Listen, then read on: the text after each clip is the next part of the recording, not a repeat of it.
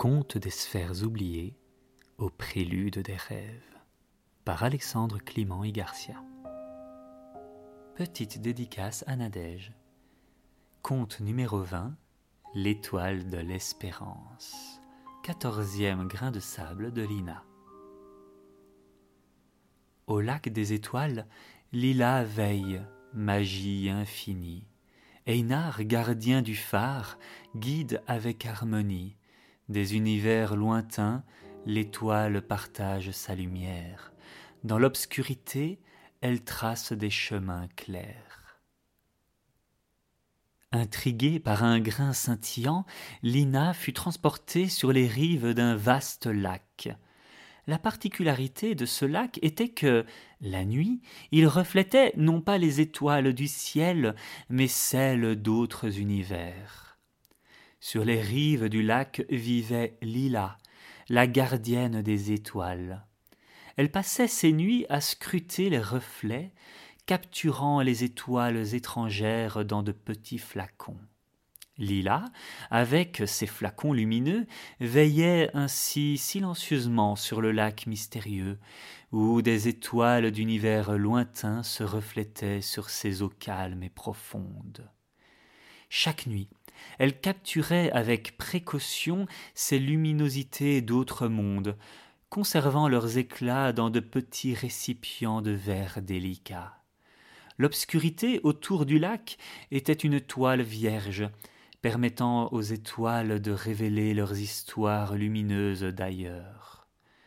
Un soir particulier, alors que les silences enveloppaient le lac, une étoile filante traversa le ciel, se reflétant magnifiquement sur la surface de l'eau avant de tomber doucement entre les mains de Lila.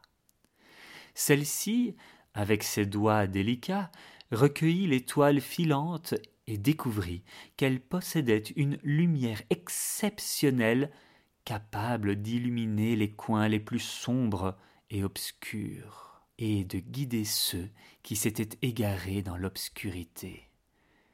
Motivée par une nouvelle inspiration, Lila décida de créer un phare sur le bord du lac en utilisant l'étoile filante comme source de lumière.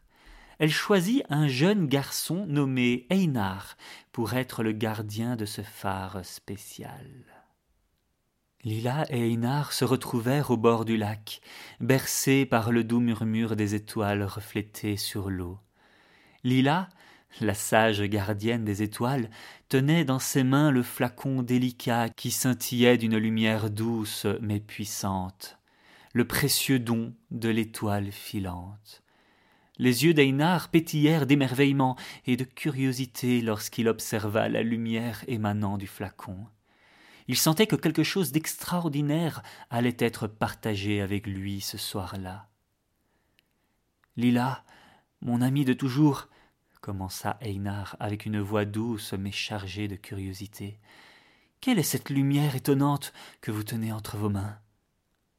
Lila lui offrit un sourire apaisant et ouvrit la paume de ses mains pour mieux révéler le flacon scintillant.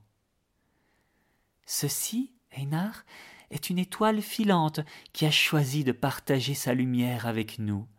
Elle a traversé des univers, vu des mondes inimaginables, et maintenant elle est ici pour nous guider à travers nos propres ténèbres, expliqua-t-elle avec une voix douce. Einar écoutait avec attention, absorbant chaque mot, sentant que chaque syllabe portait le poids de connaissances profondes et anciennes. Il se sentait honoré et humble d'être le récepteur de cette sagesse et de ce don précieux. Je veux que tu sois le gardien de ce phare, Einar, dit Lila en lui transmettant le flacon. Cette étoile illuminera le phare, et ta responsabilité sera de veiller à ce que sa lumière guide ceux qui sont perdus, les aidant à retrouver leur chemin dans la nuit. Einar prit le flacon avec une grande précaution, sentant une chaleur réconfortante se répandre dans ses mains. Je serai honoré, Lila, répondit-il, les yeux brillants d'engagement et de détermination. Je veillerai sur cette étoile et m'assurerai que sa lumière soit une boussole constante pour ceux qui cherchent leur chemin. Einar, avec son cœur pur, s'occupa de l'étoile et du phare, avec dévouement, guidant ainsi les voyageurs perdus et solitaires à travers les nuits les plus sombres et les aidant à retrouver leur chemin.